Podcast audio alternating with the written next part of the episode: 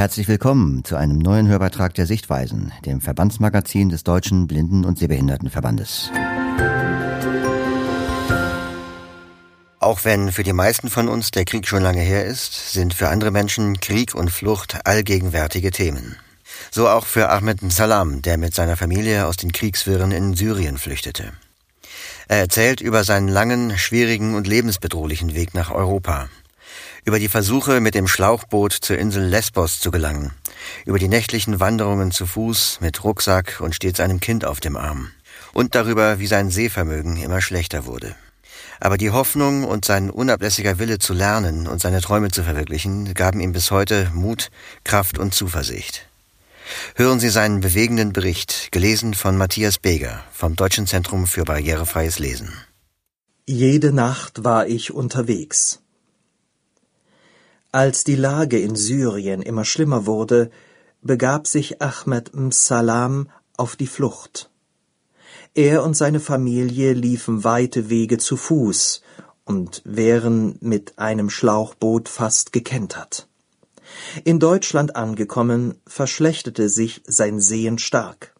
Deutsch lernte er am Berufsförderungswerk Würzburg, wo er jetzt auch eine Umschulung macht.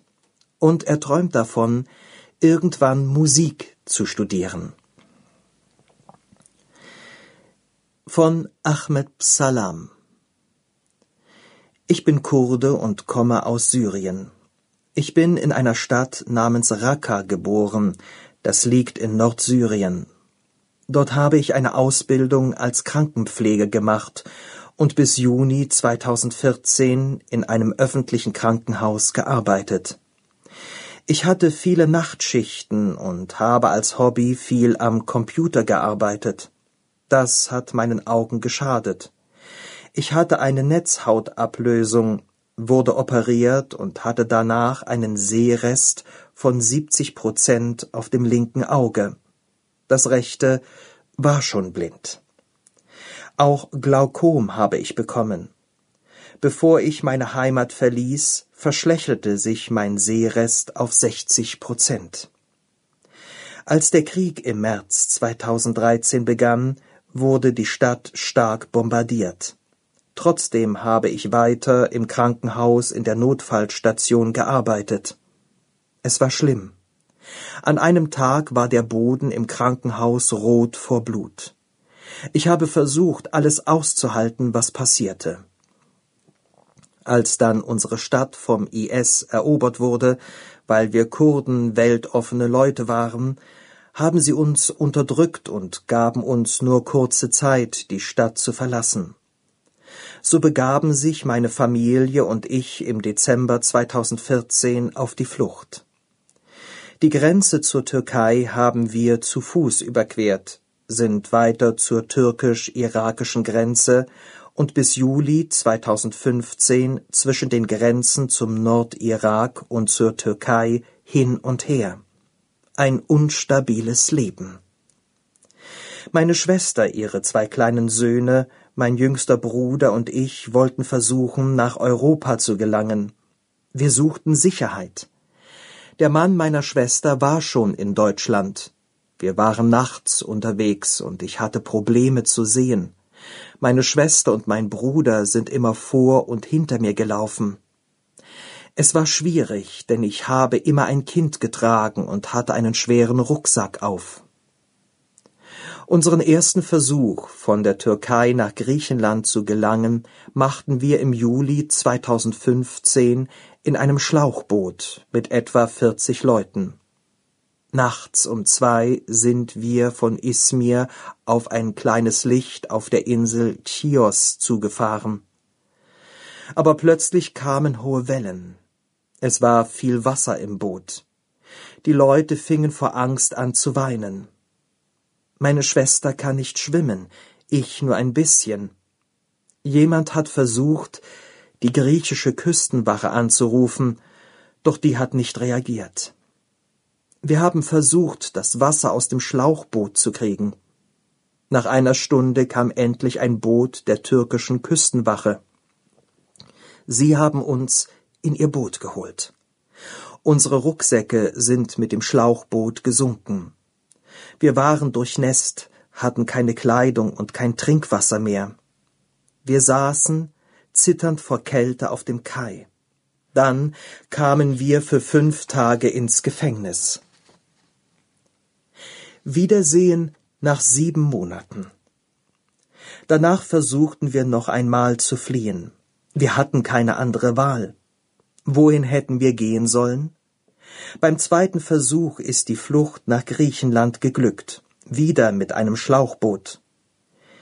Ich erinnere mich an das Gefühl, als wir auf Lesbos ankamen. Endlich. Wir mussten zur Hauptstadt der Insel laufen, 60 Kilometer. Dort musste man sich registrieren. Kein Auto durfte Flüchtlinge mitnehmen. Also mussten wir laufen. Wir waren mit anderen Kurden unterwegs und haben 40 Kilometer zu Fuß geschafft. Als wir zu einer Polizeiwache kamen, haben wir gesagt, wir können nicht weiterlaufen. Es war heiß und ich musste ja auch immer ein Kind tragen. Sie haben einen Bus organisiert und wir konnten zu einem Flüchtlingslager in Mytilini fahren. Dort mussten wir Papiere ausfüllen und fuhren mit einem großen Schiff nach Athen. Wir sind über Thessaloniki nach Mazedonien und von dort aus nach Serbien geflüchtet. Die Grenzen mussten wir immer nachts überqueren. In jedem Land haben wir Papiere bekommen, dass wir weiterreisen, aber nicht die Grenze überqueren durften. Die schwierigste Grenze war die zwischen Serbien und Ungarn. Das ungarische Militär hat uns erwischt, wir kamen ins Gefängnis. Niemand wollte in Ungarn registriert werden, alle wollten weiter. Nach fünf Tagen haben wir ein Papier bekommen, dass wir uns in Ungarn bewegen durften. Wir haben es schließlich geschafft, von Ungarn aus mit dem Auto durch Österreich bis München zu kommen und von dort nach Frankfurt. Dort trafen wir endlich meinen Schwager. Er, seine Frau und seine Kinder sahen sich zum ersten Mal nach sieben Monaten. Als wir im August 2015 nach Deutschland kamen, hießen die Leute uns willkommen. In diesem Moment dachte ich, das ist meine zweite Zukunft, ein neues Heimatland. In Neumünster in Schleswig-Holstein kamen wir in ein Heim. Jede Nacht war ich unterwegs, träumte vom Laufen, Laufen, Laufen. Im Dezember 2015 wurde ich wegen meiner Augen in Hamburg operiert. Doch danach wurde es noch schlechter. Im Februar 2016 bekam ich Blutungen im Auge und konnte plötzlich gar nichts mehr sehen. Einen Monat später in einer Augenklinik in Bremen schlug eine Ärztin eine weitere OP vor. Danach konnte ich endlich wieder sehen, aber nur 20 Prozent. Das rechte Auge blieb blind. Jetzt habe ich noch einen Sehrest von fünf bis zehn Prozent. Auch das Gesichtsfeld hat sich verschlechtert. Mit dieser Einschränkung konnte ich meinen Deutschkurs nicht weitermachen. Doch zum Glück bot das Berufsförderungswerk Würzburg Sprachkurse für Geflüchtete mit Seheinschränkungen an. Endlich eine gute Nachricht. Ich war süchtig zu lernen. Voller Begeisterung und Hoffnung fuhr ich im Januar 2017 nach Würzburg.